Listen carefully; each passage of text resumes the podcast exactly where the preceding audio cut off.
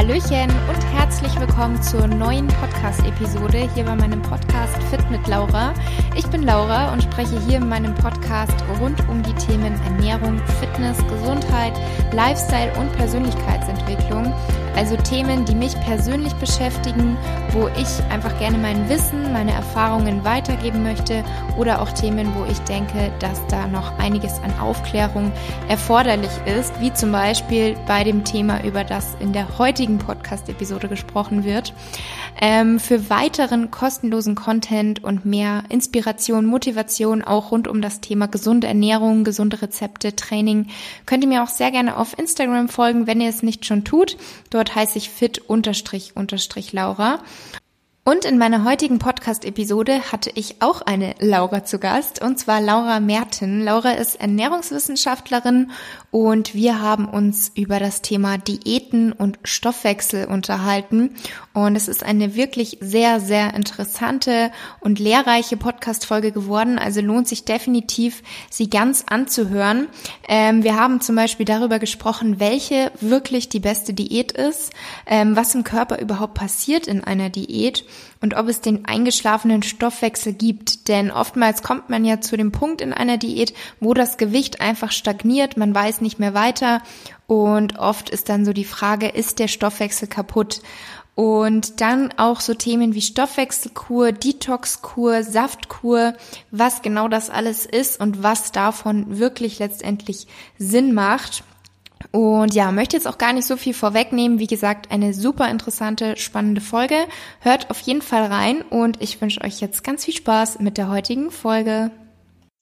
Hallo liebe Laura, freut mich, dass du hier heute Gast in meinem Podcast bist. Ähm, ich würde sagen, zu Beginn, damit die Zuhörer wissen, mit wem wir es heute zu tun haben, stell dich doch sehr gerne einfach mal vor.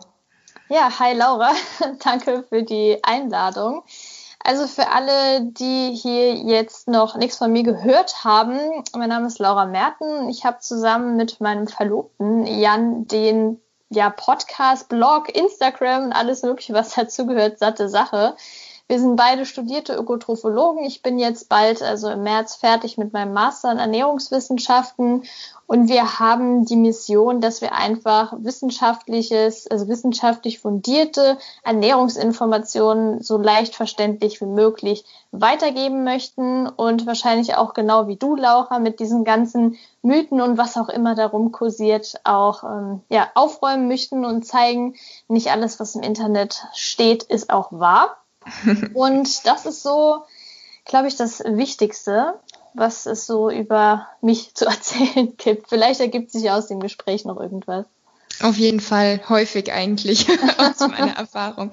Also auf jeden Fall eine coole Mission, finde ich richtig gut. Finde ich vor allem auch gut, dass immer mehr mittlerweile so diese Mission haben, sage ich mal, dass sie aufklären wollen, dass sie halt zeigen wollen, was einfach überhaupt nicht stimmt und wirklich nur Geldmacherei ist oder was wirklich zählt.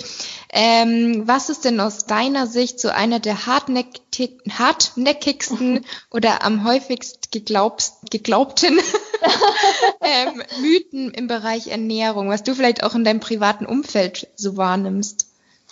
Also auf jeden Fall ein Punkt ist, ist und bleibt Detox-Kuren. Also diese ganzen Schwermetallentgiftungen und irgendwelche kuriosen Kuren wie Parasiten äh, ja zu entschlacken und ja, was es nicht alles gibt. Dann das ganze Thema Diäten natürlich. Äh, Low Carb ist das allerbeste. Also es wird sehr pauschalisiert. Dann Thema Gluten ist auch ein Ding. Also das ist, heißt, Gluten ist super schlecht. Da gibt es dann Verfechter, die sagen, ja, das verklebt die Organe und alles Mögliche, die Arterien und spinnen sich da irgendwas zusammen, was sie gelesen haben. Und das Problem ist einfach, dass diese ganzen schlechten Nachrichten, die bleiben dann im Kopf, aber die positiven, zum Beispiel, dass Gluten gar nicht so schädlich ist, wie viele denken, das will man natürlich nicht hören. Diese krassen Meldungen sind die, die man dann auch wirklich weitererzählt. Und ich glaube, das sind so die häufigsten Aussagen, die getroffen werden in meinem Umfeld. Ich weiß nicht, wie es bei dir ist. Ja, ich kann das leider nur bestätigen. das stimmt leider. Aber tatsächlich auch, also es kommt immer auf die Generationen an. Genau. Aber ich hatte auch schon oft, dass eben so Ü40, Ü50, sag ich mal, dass da so die Sachen auch geglaubt werden, wo wir schon denken, da ist gar keine Aufklärung mehr mhm. notwendig. Zum Beispiel keine Kohlenhydrate nach 18 Uhr. Genau. Sowas. Ja. Wo man denkt, okay, das weiß mittlerweile jeder, aber da gibt's leider immer noch viele, die da denken, wenn ich abnehmen will, dann muss ich das befolgen. Mhm. Ja, auf ja. jeden Fall. Damit kommen wir dann auch mal so zu dem ersten Thema, wo ich mit dir drüber sprechen wollte, und zwar das Thema Diäten. Was ist denn aus deiner Sicht die beste Diät oder die beste Ernährungsform, beziehungsweise gibt es das überhaupt?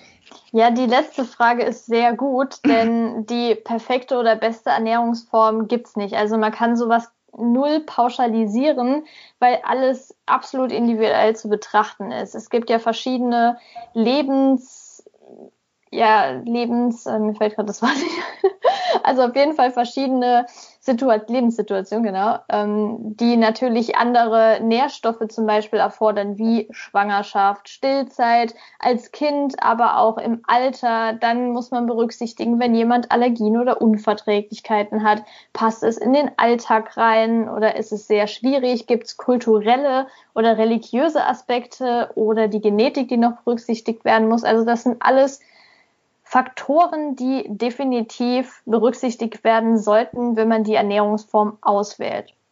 Wichtig ist, und das kann man schon pauschalisieren, dass die Ernährung ausgewogen ist, das heißt auch die Nährstoffe abdeckt, denn jede Ernährungsform, egal ob jetzt omnivor, vegan, vegetarisch, pesketarisch, keto, was es nicht alles gibt, kann zu einer Mangelernährung führen. Wenn man eben nicht aufpasst, dass man die Lebensmittel gezielt auswählt, um eben keinen Mangel zu bekommen.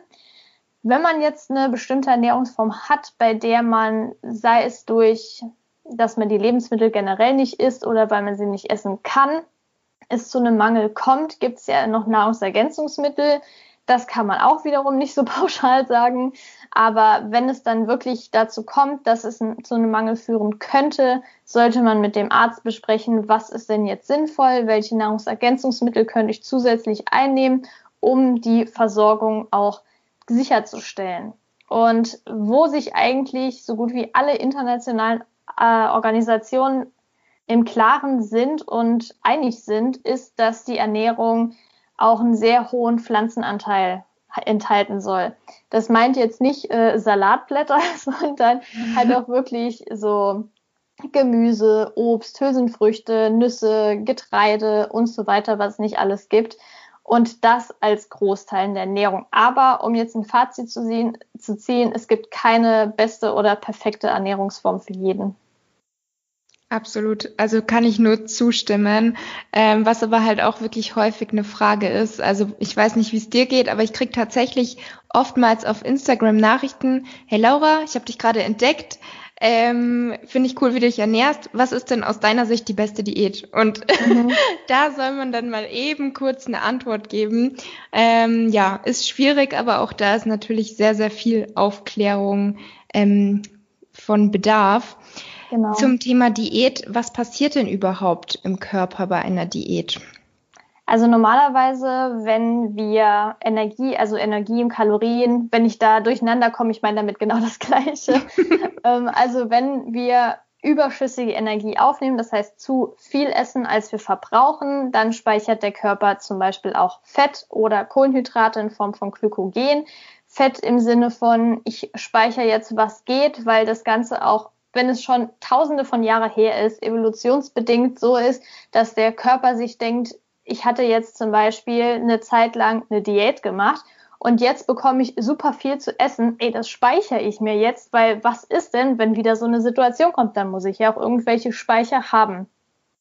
Und das Problem, wenn man jetzt eine Diät macht, das heißt, wenn man äh, zu wenig, also weniger isst, als man verbraucht, dann kommt es wiederum dazu, dass der Körper den Stoffwechsel runterfährt, beziehungsweise die Prozesse, die der Körper jetzt nicht un unbedingt braucht, um am Leben zu sein. Das heißt, wenn jetzt zum Beispiel, ähm, wie gesagt, weniger Kalorien zugeführt werden, dann schaut der Körper, dass alle lebenswichtigen Organe erhalten, also ja, am Leben erhalten bleiben, wie zum Beispiel Gehirn, Herz, Darm, Leber, Nieren und so weiter, dass das funktioniert Das Problem ist nur, wenn diese ganzen Mechanismen, die nicht so lebensnotwendig sind, herunterfahren, dann leiden die natürlich auch. Also sei es jetzt die Schlafqualität, sei es jetzt der Hormonhaushalt und da bist du ja auch am aufklären, dass so krasse Diäten auch bei Frauen vor allem dazu führen können, dass die Menstruation ausbleibt oder Amenorrhoe auch genannt und dementsprechend auch auf lange Sicht zur Unfruchtbarkeit führen kann. Also wenn man es jetzt auf die Frauen bezieht, das heißt, das Hormonsystem stellt es natürlich bei beiden Geschlechtern um und der Körper geht dann in einen Zustand über, wo diese vorhandenen Energiereserven genutzt werden. Das heißt also, wenn das Kaloriendefizit über eine lange Zeit zu hoch ist, greift der Körper nicht nur auf Fett zurück, also auf die Fettdepots, sondern auch auf Muskelmasse. Und zwar in Form von Protein, da kommen wir vielleicht gleich nochmal drauf. Und Protein als Energie zu nutzen, ist eigentlich total ineffizient. Und wenn es halt nicht mehr geht, dann muss er das ja irgendwie machen. Wenn man jetzt aber sagt, ich will Fett abnehmen, dann muss man bedenken, dass wenn man ein Kilo Fett abnehmen möchte, braucht man ein Kaloriendefizit von circa 7000. Wenn man das jetzt beispielsweise so sagt, dass man tägliches Kaloriendefizit, das variiert natürlich ähm, je nachdem, wie viel man generell am Tag zu sich nimmt, aber sagen wir jetzt mal, um es einfach zu rechnen, 500 Kalorien pro, pro Tag, dann sind das zwei Wochen, um diese 7000 Kalorien als Defizit zu haben. Und bei einer Low-Carb-Ernährung ist es zum Beispiel so, dass man natürlich erstmal super Erfolg hat. Man nimmt viel mehr ab, als wenn man jetzt einen normalen Kohlenhydratanteil in der Ernährung hat. Das Problem allerdings ist nur, dass man natürlich jetzt nicht sofort Fett verliert, sondern halt auch viel Wasser. Weil eben Kohlenhydrate im Körper an Wasser gebunden werden, also das Glykogen in dem Fall. Und wenn jetzt zum Beispiel ja, man Low Carb sich ernährt und dann weniger Kohlenhydrate zu sich nimmt, dann geht erstmal Wasser verloren, was eben an die Kohlenhydrate oder an Glykogen gebunden wurde. Was natürlich auch bei einer Diät passiert, ist irgendwann eine Stagnation. Das bedeutet, irgendwann nach, sage ich mal, vier, fünf Kilo innerhalb von beispielsweise zwei Monaten merkt der Körper irgendwie, ich muss jetzt mal langsam machen, das kann ja nicht so weitergehen. Und dann kann es passieren, dass das Körpergewicht stagniert. Und das ist eigentlich ein Zeichen, dass man erstmal das Gewicht erhalten sollte und jetzt nicht die Diät komplett weiterführen sollte, sondern erstmal schauen, dass man eine Balance hat an Kalorien, die man, die man zu sich nimmt, um dann den Körper erstmal wieder an den normalen Zustand in Anführungszeichen zu gewöhnen. Also das ist eigentlich so im Prinzip das, was im Körper funktioniert. Und ich hoffe, ich habe es jetzt auch verständlich äh, erklärt. Also für mich auf jeden Fall. Ich bin natürlich auch ein bisschen mehr in dem Thema drin, aber ich glaube auch, dass die Zuhörer das verstanden haben. Okay. Ähm, dazu passend gibt's ja dann auch das Thema eingeschlafener Stoffwechsel. Also das ganz hört man genau. ja auch ganz oft, dass Leute dann sagen, mein Gewicht geht einfach nicht mehr runter, ähm, egal was ich mache, ich bin doch im Defizit, mein Stoffwechsel ist kaputt, also kaputt mhm. oder eingeschlafen. Ähm, gibt es das überhaupt, dass der kaputt sein kann? Ja, also kaputt ist ja jetzt echt ein Wort, was bestimmt viele nutzen. Kaputt kann mhm. ja einiges sein, auch eine Vase. Aber vielleicht jetzt haben wir schon super oft Stoffwechsel benutzt. Vielleicht sollte ich noch mal ganz kurz erklären, was der Stoffwechsel überhaupt ist. Also man kann relativ synonym. Ich glaube, das gibt's auch überall vielleicht genauso jetzt wie Kalorien und Energie, dass es einmal den generellen Stoffwechsel gibt und den Energiestoffwechsel. Und wenn man das Ganze jetzt ganz einfach ausdrücken möchte, kann man eigentlich sagen, dass der Stoffwechsel, dass der Stoffwechsel quasi die inneren Prozesse im Körper zusammenfasst, durch den, durch die der Körper Energie verbraucht und die Kalorien verbrennt. So relativ einfach ausgedrückt. Und wenn man jetzt lange Zeit Diät macht, dann ist ein langsamerer Stoffwechsel oder geringerer Stoffwechsel normal. Das ist gar kein Problem. Das Problem ist nur, wenn man dauernd solche extreme Defizite hat in den Kalorien. Das heißt, wenn man jetzt, ich glaube, da kommen wir nachher auch nochmal auf die Stoffwechselkur zu sprechen, wenn man jetzt dauernd irgendwie einen Monat oder zwei Monate lang eine extreme Diät macht, viel zu wenig isst, dann kann es natürlich sein, dass der Stoffwechsel irgendwann total verwirrt ist und aus dem Gleichgewicht gerät. Der ist zwar nicht kaputt in dem Sinne, dass er sich nie wieder reparieren lässt, aber durch das kann es natürlich auch zu langfristigen Schäden kommen, wie ich gerade eben zum Beispiel schon erwähnt habe. Amenorrhoe, Unfruchtbarkeit, Haarverlust, was ja auch der Klassiker eigentlich ist, Libidoverlust. Und ich glaube, damit haben vor allem Frauen oder auch Männer zu kämpfen, die ein sehr, starkes Untergewicht bis hin zur Magersucht haben, wo dann auch irgendwann die Periode ausbleibt, weil der Körper natürlich in total gestörten Hormonhaushalt hat, weil er ja die ganze Zeit quasi im Stromsparmodus, also im extremen Stromsparmodus ist und versucht, irgendwie die lebenswichtigen Sachen wenigstens noch aufrecht zu erhalten. Und um die Frage jetzt äh, möglichst kurz zu beantworten, der Stoffwechsel kann im Sinne von die Stoffwechselrate ist geringer einschlafen bedeuten aber man kann ihn wieder aufwecken. Also je nachdem, wie oft man solche Diäten gemacht hat, immer wieder. Ähm, demnach, also dementsprechend lang braucht man natürlich wieder, um den Stoffwechsel normal zu machen. Jetzt ganz plump ausgedrückt. Aber es ist definitiv möglich. Es bedarf ein, ja, viel Geduld und auch Zeit. Aber wenn man dann sich jemanden an die Hand nimmt, der kompetent ist, der einem da wirklich so ja, irgendwie einen Fahrplan gibt, wie man das Ganze macht und jetzt nicht nochmal in diesen Teufelskreis der ganzen Diäten und diesen Jojo-Effekten reinrutscht, dann ist es auch machbar. Das heißt auch nach vielen, vielen Crash-Diäten oder auch so einer Stoffwechselkur, ähm, egal wie jemand denkt, so kaputt ist es, es ist nie ähm, irreversibel nicht mehr wieder hinzukriegen, richtig? Genau. Ja, also man soll da nicht irgendwie Angst haben, dass man jetzt nur noch durch solche Diäten abnehmen kann. Das ist nicht wahr. Ähm, aber man muss halt eben diese Geduld aufbringen und die meisten mhm. Leute wollen ja diese Abkürzung haben. Und das ist, glaube ich, oft das Problem, warum viele immer wieder in diese Diäten flüchten und nicht denken, also nicht langfristig denken und da die Ernährung umzustellen.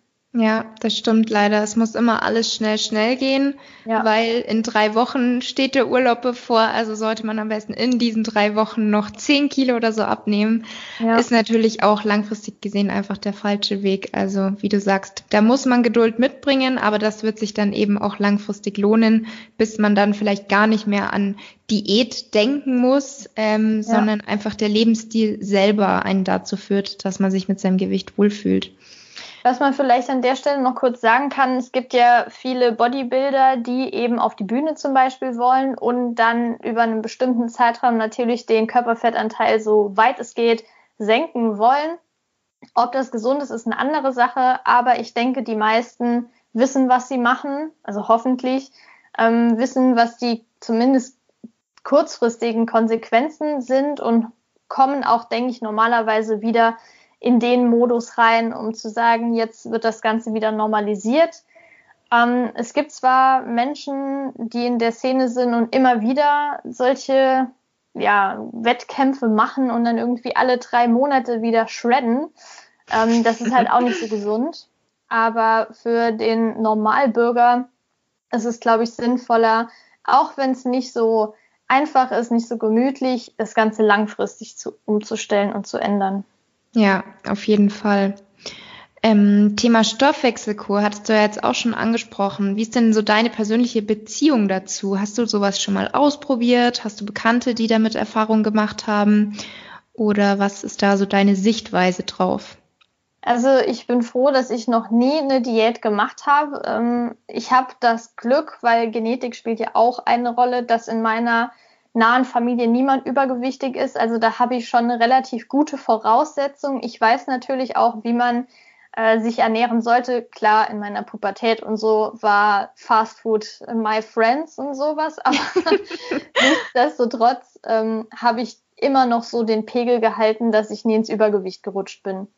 Da bin ich wirklich sehr, sehr froh drum, weil da kann ich vielleicht an dieser Stelle nochmal kurz sagen, auch wenn es jetzt nicht direkt mit der Stoffwechselkur zu tun hat, dass wenn man im Kindheitsalter oder auch noch in der Pubertät bis 18, 20 Jahre quasi setzt sich die Zahl der Fettzellen fest. Das bedeutet also, wenn man dann danach abnimmt mit, sage ich jetzt mal Ende 20 oder so, dann gehen die Fettzellen nicht weg, sondern die entleeren sich einfach und das Volumen schrumpft. Das Problem allerdings ist, dass diese Menschen dann oft wieder super schnell zunehmen, weil die Fettzellen ja schon da sind und sich dann auch schnell wieder füllen, um eben das Depot zu haben. Aber jetzt, um auf die Stoffwechselkur zurückzukommen, die generell in so jungen Jahren noch viel, viel schlimmer ist, als wenn das jetzt jemand mit Ende 20 oder sowas macht. Schlimm genug, aber bei der Stoffwechselkur muss man unterscheiden. Es gibt da verschiedene Formen, aber die meisten haben so eine Vorbereitungsphase und eine Nachbereitungsphase. Und wenn wir jetzt zum Beispiel diese klassische 21-Tage-Stoffwechselkur nehmen, da isst man dann täglich maximal 500 bis 700 Kalorien in der ersten Diätphase. Das sind also mal mindestens 1000 Kalorien weniger als eine normalgewichtige Frau, also eine zierliche Frau ähm, braucht, die ein normales Sportpensum hat. Ähm, also das sind ja in der Regel ja, so, sage ich jetzt mal, 1700 bis 2000 Kalorien, so ungefähr. Also es ist ja immer individuell. Und in dieser Stoffwechselkur gibt es eben vier Phasen. Einmal die Ladephase, die geht zwei Tage. Die Diätphase geht 21 Tage und das ist dann diese Stoffwechselkur im Prinzip. Dann gibt es eine Stabilisierungsphase, die geht dann nochmal 21 Tage und eine Erhaltungsphase. Das klingt natürlich erstmal sinnvoll. Man bereitet sich auf die Diät vor, dann macht man die Diät, dann erhält man das Gewicht und zum Schluss hat man eben, äh, dann stabilisiert man das Gewicht und zum Schluss erhält man das Gewicht langfristig. Das klingt natürlich erstmal super. Mhm. Das Problem ist, man isst da gar keine richtigen Lebensmittel. Man hat halt Shakes und Nahrungsergänzungsmittel und Globuli, die natürlich schweineteuer sind. Die kosten ungefähr so 200 bis 300 Euro. Und das Gute ist halt klar, Nahrungsergänzungsmittel werden eingenommen. Das heißt, die Mikronährstoffzufuhr ist relativ, ähm, also da wird relativ gut drauf geachtet, sonst wäre das Ganze ja noch viel gravierender. Das Problem ist nur, dass es auch die HCG-Diät innerhalb dieser Stoffwechselkuren gibt und das HCG, ich muss es jetzt ablesen, weil es ein super kompliziertes Wort ist, das ist das humane Chorion Gonadotropin. So, das ist ein Hormon, um es jetzt äh, zu erklären, das während der Schwangerschaft in der Plazenta gebildet wird und essentiell für den Beginn und die Erhalt, den Erhalt der Schwangerschaft ist. Also eigentlich für eine normale Frau nicht so wichtig, sage ich jetzt mal, sondern eher für den Fötus und Embryo. In den 50ern, was ja jetzt auch schon einige Zeit her ist, hat der Herr gute Albert Simeons in Studien beobachtet, dass Menschen, die eben dieses Hormon eingenommen haben, eher Fett statt Muskelmasse verbrannt haben. Und dann dachte er natürlich, voll cool, jetzt machen wir mal so eine tolle Stoffwechseldiät und geben auch dieses Hormon als Globuli. Das kann man natürlich, glaube ich, soweit ich das weiß, nur in Apotheken kaufen. Aber auch frei verkäuflich. Ich will mich hier jetzt nicht festlegen. Es kann sein, dass es sich ein bisschen verändert hat. Aber das HCG gehört eigentlich zu den man, zu manchen Stoffwechselkuren. Ich will jetzt hier keine Hersteller nennen, weil ich auch nicht werben will dafür. Äh, dazu. Bitte nicht. ja, genau, deshalb äh, möchte ich jetzt hier lieber nichts dazu sagen. Aber ich glaube, viele finden da schnell raus, welche Hersteller ich meine. Mhm. Ähm, was natürlich jetzt erstmal relativ positiv klingt, hey, ich nehme mehr Fett ab als Muskelmasse, wie ich eben schon gesagt habe, klingt auch relativ nachhaltig. Die Diätphase, äh, Erhaltungsphase und so weiter. Aber diese Stoffwechselkur hat extrem viele Risiken und Nebenwirkungen und da muss man nicht die Packungsbeilage lesen, ähm, weil dieses äh, HCG-Hormon bringt halt wirklich keinen gesicherten Mehrwert. Der hat das zwar damals in so einer Studie vor 70 Jahren gesehen, dass das HCG super ist, aber es birgt halt sehr viele Risiken und der Mehrwert ist jetzt nicht wirklich ersichtlich. Dann kommt natürlich noch dazu, dass das Kaloriendefizit enorm hoch ist und auch hier auf Dauer zu Libidoverlust führt, zu Ausbleiben der Periode, Heißhungerattacken, Haarausfall und was es nicht alles noch so gibt. Und das Problem ist hier auch, dass psychisch gefährdete Menschen natürlich auch sehr schnell in eine Essstörung reinrutschen. Das ist natürlich auch noch ein Aspekt, den man damit berücksichtigen muss. Und natürlich kommt es auch bei so geringer Kalorienzufuhr und zeitgleich Sportein Sporteinheiten auch zu möglichen Kreislaufproblemen. Ich meine, mhm. äh, der Körper, also vielleicht kennst du das ja auch, wenn man irgendwie jetzt äh, Hunger hat und geht Sport machen, dann ist es einem ja auch so ein bisschen schummrig. Äh, und mhm. wenn man sich dann vorstellt, man hat so ein langes Kalo so ein großes Kaloriendefizit über einen langen Zeitraum, ist es natürlich noch viel gravierender. Und wenn man jetzt nochmal auf die Shakes zurückkommt, es ist ja ein Riesenunterschied, ob man jetzt kaut, schon bestimmte Stoffwechselvorgänge im Mund anfangen, dann in Lebensmitteln höchstens, höchstwahrscheinlich noch Ballaststoffe drin sind und so weiter. Also der Verdauungsapparat wirklich noch arbeiten muss, um die Nahrung zu zerkleinern und was es nicht alles noch gibt. Das passiert halt nicht bei den Shakes. Genauso auch zum Beispiel bei Smoothies oder sowas, bei Säften da arbeitet die Verdauung halt auch nicht so effektiv, wie sie soll, wie jetzt bei ganzen Lebensmitteln. Das heißt also, nur weil Flüssignahrung, nur dadurch, dass Flüssignahrung aufgenommen wird, heißt es nicht, dass die Verdauung eben effektiv arbeiten kann. Zusätzlich sind die natürlich super teuer, diese Sachen. Und es ist keine nachhaltige Diät, sondern eine Crash-Diät. Und das ist im Prinzip, weil das hatten mich auch schon mal welche gefragt, was eine Crash-Diät bedeutet. Crash-Diät bedeutet im Prinzip, dass man richtig reinhaut und dem Körper jetzt super viele Kalorien auf kurze Zeit entzieht und danach wieder denkt, man könnte normal essen. Ist leider nicht so und dann kommt es eben zu diesem Jojo-Effekt. Was viel besser ist, und ich denke, da stimmst du mir zu 100 Prozent zu, ist wirklich Sport zu machen, weil ein Kaloriendefizit nur dadurch, dass man weniger isst, ist halt nicht so sinnvoll, als wenn man jetzt zum Beispiel genauso viel isst wie vorher, aber mehr Sport macht. Also das ja. würde ich eher empfehlen, als zu sagen, kastei dich jetzt. Ja, sehe ich, wie du sagst, ganz genauso. Ähm, entweder eben mehr Sport oder vielleicht bei manchen ist wirklich schon so dieses Alltagsaktivität erhöhen schon ja, genau. sehr ähm, ausschlaggebend. Also weil vielen ist gar nicht bewusst, wie sehr das eben einen Unterschied machen könnte, wenn man kleine Wege zu Fuß geht, wenn man nicht den Aufzug nimmt, sondern die Treppe. Für welche wie uns hört sich das jetzt immer so an, ja, das sind so Kleinigkeiten, aber ich glaube, bei ganz vielen kann das noch ganz schön viel ausmachen, ja. weil halt doch der Großteil den ganzen Tag einfach sitzt und vielleicht schon drei, viermal pro Woche Sport macht, weil auch beim Thema Sport finde ich dann wieder gefährlich, weil zu viele da auch wieder in Extrem rutschen. Also was jetzt nicht heißt, kein Sport machen, sondern einfach, dass man nicht siebenmal die Woche trainieren muss, ja, wenn man ja, abnehmen will, sondern auch da halt einfach die Balance hält. Also genau.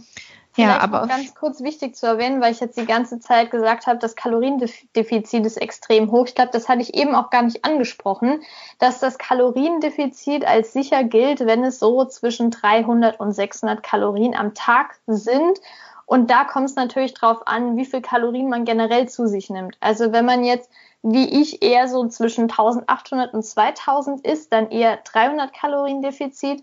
Wenn man jetzt aber als Mann irgendwie zwei Meter groß, dann denkt er, macht eine Diät, dann kann man auch mal 500, 600 Kalorien Defizit mhm. haben. Also das muss man dann relativ ähm, an die Gesamtkalorienzufuhr anpassen. Wenn jetzt jemand natürlich 4000 Kalorien isst und dadurch extrem übergewichtig ist, dann ist das natürlich nochmal was anderes. Aber ich beziehe das jetzt eher auf Menschen, die jetzt halt sagen, ich möchte jetzt irgendwie hier so drei, vier Kilo abnehmen, weil der Sommer in bestenfalls vier, fünf Monaten kommt und nicht irgendwie in drei Wochen, wie du eben gesagt hast. Ähm, und da kann man dann schon sagen, man kann einfach mal auf 500 600 Kalorien. Es kommt ja vor allem auf das Wochendefizit an. Und wenn man jetzt an einem Tag mal 200 und an dem anderen Tag 800 hat, dann ist es nicht so gravierend, weil wichtig ist, was nach sieben Tagen vor allem dann rauskommt. Genau, einfach was so der Durchschnitt ist. Und wie du genau. sagst, das Thema Defizit muss man eigentlich immer individuell betrachten. Deswegen bin ich auch nicht ein Fan irgendwie von Ernährungsplänen, die man einfach wild an alle möglichen verkauft mit der gleichen Kalorienzahl, den gleichen Rezepten, weil wie du sagst, wenn jemand übergewichtig ist, ist es was anderes als jemand, der eigentlich schon eine super Figur hat, mhm. wo alle anderen sagen, du brauchst keine Diät, aber man selber sagt vielleicht, ach, zwei Kilo, dann fühle ich mich wohler. Komplett andere Ausgangssituation muss man natürlich ganz anders mit umgehen und halt auch das Defizit ganz anders ansetzen. Ja.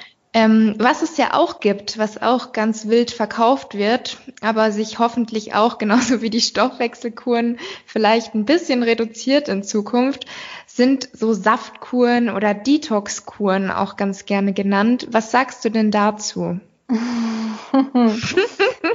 ja, also zunächst mal werben die ja viel mit Entschlackung. Und es gibt einfach keine Schlacken. Also ich finde es krass, dass sich das immer noch durchsetzt. Es ist wirklich der Wahnsinn.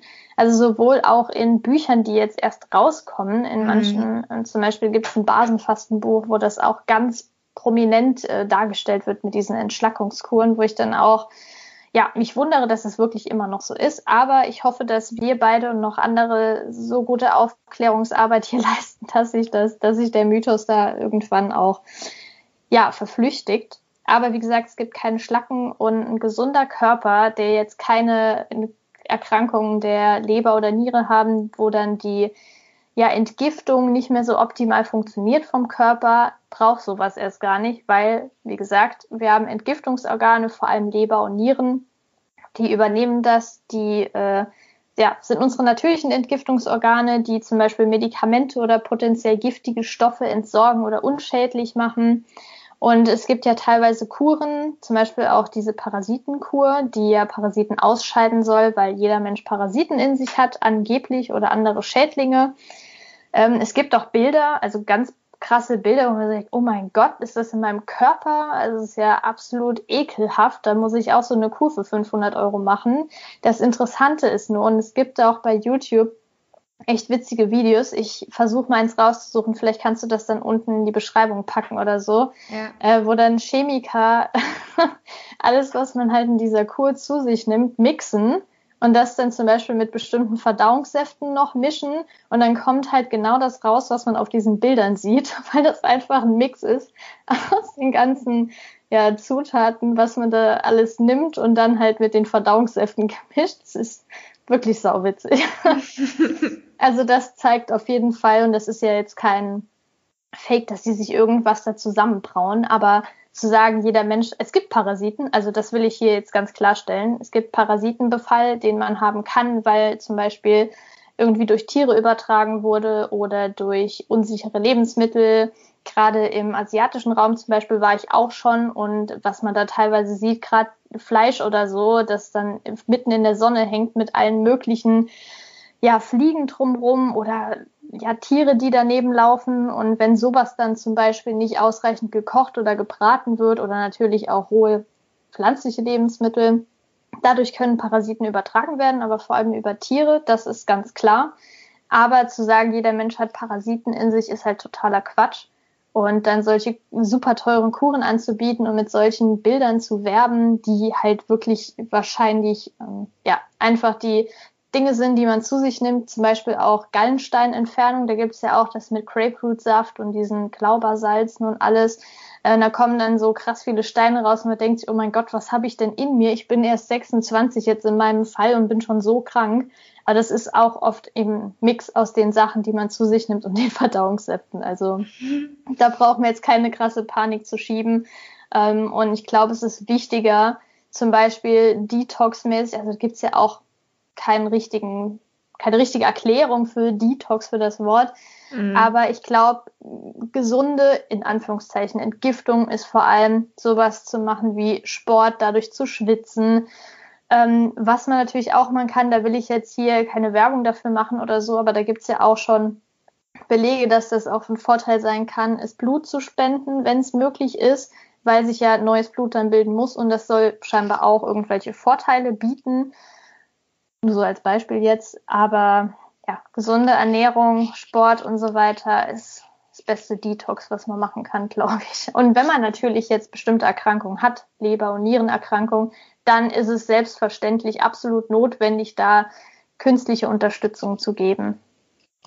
Ja, sehe ich ganz genauso. Vielen, vielen Dank für diese schöne ähm, Ausführung und Erklärung.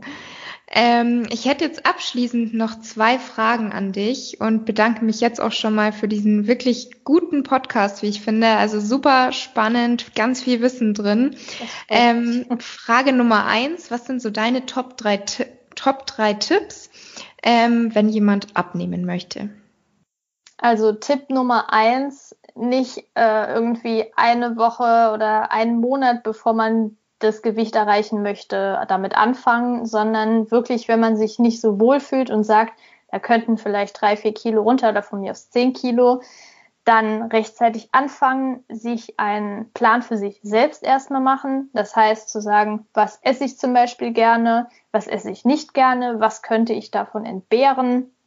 Dann zu überlegen, wie du eben schon gesagt hast, wie sieht mein Lebensstil aus, bewege ich mich nicht, bewege ich mich zu wenig vielleicht oder bewege ich mich schon genug, dann kann es an anderen Stellen zum Beispiel hapern. Also ähm, ja, langfristig denken. Der zweite Tipp ist, dass man wirklich, ich glaube, das schließt so ein bisschen dem ersten an, aber dass man lieber mehr Sport machen soll. Also, wie du gesagt hast, nicht irgendwie mhm. denken sechs, sieben Mal die Woche, sondern vielleicht zwei, drei, viermal die Woche moderaten Sport. Das müssen ja keine Marathon oder Triathlons sein. Das reicht ja, wenn man zu Hause allein mal so Workouts macht, die können auch einen richtig mitnehmen. Also da ja. muss man nicht denken, man muss sich im Fitnessstudio zwingend anmelden. Also da gibt's auch Home-Workouts, die richtig reinhauen das dann lieber mal zu machen. Und der dritte Tipp ist, oh ja, sehr gute Sache. Und zwar, jemand sollte, also wenn man Alkohol trinkt, dann sollte man mal reflektieren, wie viel man trinkt, weil Alkohol hat sieben Kalorien pro, also 7,3 Kalorien pro Gramm. Das ist echt viel. Und wenn man da denkt, ja, ich trinke jetzt jeden Abend zwei Feierabendbier und am Wochenende trinke ich Cocktails und was weiß ich, dann reicht es oft schon, wenn man das weglässt, weil das hat eben auch Kalorien. Genauso auch zum Beispiel Latte Macchiato, da muss man auch nicht denken, das hat keine Kalorien, weil Kaffee drin ist. Da hat die Milch oder Sojamilch oder was auch immer auch schon super viel Kalorien. Ähm, also auch bei Getränken aufpassen, auf jeden Fall. Ja, das stimmt. Das ist, glaube ich, bei vielen, dass das noch so total unbewusst passiert. So, ja, ich ja. trinke ja nur eine Apfelsaftschorle oder nur ein Spezi, was auch immer. ähm, ja, macht viel aus. Ähm, zweite Frage wäre, was hast du für Buchempfehlungen? Vielleicht zwei, drei Bücher, wo du sagst, jemand, der sich eben mit dem Thema Ernährung auseinandersetzen möchte oder vielleicht auch schon gewisses Basiswissen hat. Was sind so aus deiner Sicht gute Bücher? Also wenn jemand schon Basiswissen hat, ich liebe das Buch Ernährungsmedizin. Ich muss allerdings sagen, das ist super teuer, es kostet 100 Euro. Und ich glaube, das ist auch so für die meisten, die den Podcast jetzt hören, nicht so relevant, aber das ist mein Lieblingsbuch. Dann ähm, kann ich auf jeden Fall, ach, ich weiß jetzt nicht genau, wie das Buch heißt, ich muss dir das auf jeden Fall ähm, schicken, wie das heißt, dann kannst du es nochmal unten in mhm. die Beschreibung packen. Ähm, da, wie gesagt, das ist ein, eines meiner Lieblingsbücher und dann ist es halt echt schwierig, weil zum Beispiel auch bestimmte Bücher nicht mit Quellenangaben sind und wenn man da manche Aussagen liest, das ist halt echt kritisch. Was ich nicht empfehlen kann, ist zum Beispiel, das ist jetzt nicht bös gemeint, aber weil es so extrem beliebt ist, dieser Ernährungsatlas, der ja damit wirkt, alle Studien, die es zur Ernährung gibt, zusammenzufassen. Das ist Atlas, halt auch nicht so ganz Atlas oder Kompass? Kompass, Entschuldigung, du hast vollkommen recht. Ernährungskompass. Ernährungskompass. Äh, ich habe es nicht jede Seite gelesen, aber den Großteil und ja, da würde ich mich nicht verunsichern lassen, sagen wir es mal so. Ich will da jetzt auch kein Bashing oder so betreiben. Also der hat ja schon Arbeit da reingesteckt, so ist es nicht. Ach so, und welches Buch ich natürlich auch sehr gerne empfehle, ist das von meinem Verlobten Jan, das Pupstabu. Also wenn man Probleme hat, du kennst dich ja auch sehr gut aus mit Darmgesundheit und so, mit Reizdarm, womit er ja auch Probleme hatte, äh, da hat er auch so seine Erfahrungen zusammengeschrieben, auch alles fundiert und auch ja, aufgezeigt, was wirklich wichtig ist, dass man sich nicht mit dieser Ausschlussdiagnose zufrieden geben muss, dass man selbst das in die Hand nehmen kann und das auch dann deutlich verbessern kann. Okay, ja, sehr cool. Werde ich auf jeden Fall alle Empfehlungen unten dann in der Beschreibung verlinken. Ja, gerne. Und jetzt zuletzt, ähm, liebe Laura, wo kann man dich denn finden? Also mich kann man finden, ähm, den Blog www.sattesache.de, dann bei Instagram ebenfalls satte Sache. Ähm, Podcast heißt auch satte Sache und ganz einfach alles. ganz einfach heißt alles gleich und wir sind auch seit neuestem auf TikTok, was echt super viel Spaß macht. Ja, aber es frisst Zeit, finde ich. Ja, ich aber es ist angefangen. so eine es ist so eine Zeit, die, die Spaß macht irgendwie. Also ich muss sagen, dass ich mich manchmal verpflichtet dafür, einen Instagram-Post zu machen, weil Instagram ja schon minimal seriöser ist und da will man ja auch sehr, sehr guten Content bringen. Und bei TikTok ist es halt manchmal einfach so, ja, den Content so ein bisschen witzig rüberzubringen. Mhm. Also das passt man natürlich dann auch an die Altersgruppe an und da muss man jetzt nicht mit so krass expliziten Sachen kommen. Also ich muss sagen, dass uns auch viele Ernährungsfachkräfte folgen und dementsprechend das Vorwissen halt schon da ist und die Posts angepasst werden bei Instagram äh, und bei TikTok ist es halt wirklich so, ja, es soll natürlich fundiert sein und so, aber auch Spaß machen. Mit bisschen mehr Fun. Genau. okay, und du machst das alles zusammen mit dem Jan, also ja, alle genau. Kanäle. Also den Podcast mache ich größtenteils allein. Er hilft mir da ein bisschen so im Background, aber okay. die Interviews führe ich. Ähm, und wenn ich Einzelepisoden mache, dann mache ich das auch in der Regel alleine. Okay. Ja gut, dann auf jeden Fall vielen, vielen Dank, liebe Laura. Und ich danke dir, Laura. Dann bis zum nächsten Mal. Ja, hoffentlich. Bis dann. Bis dann.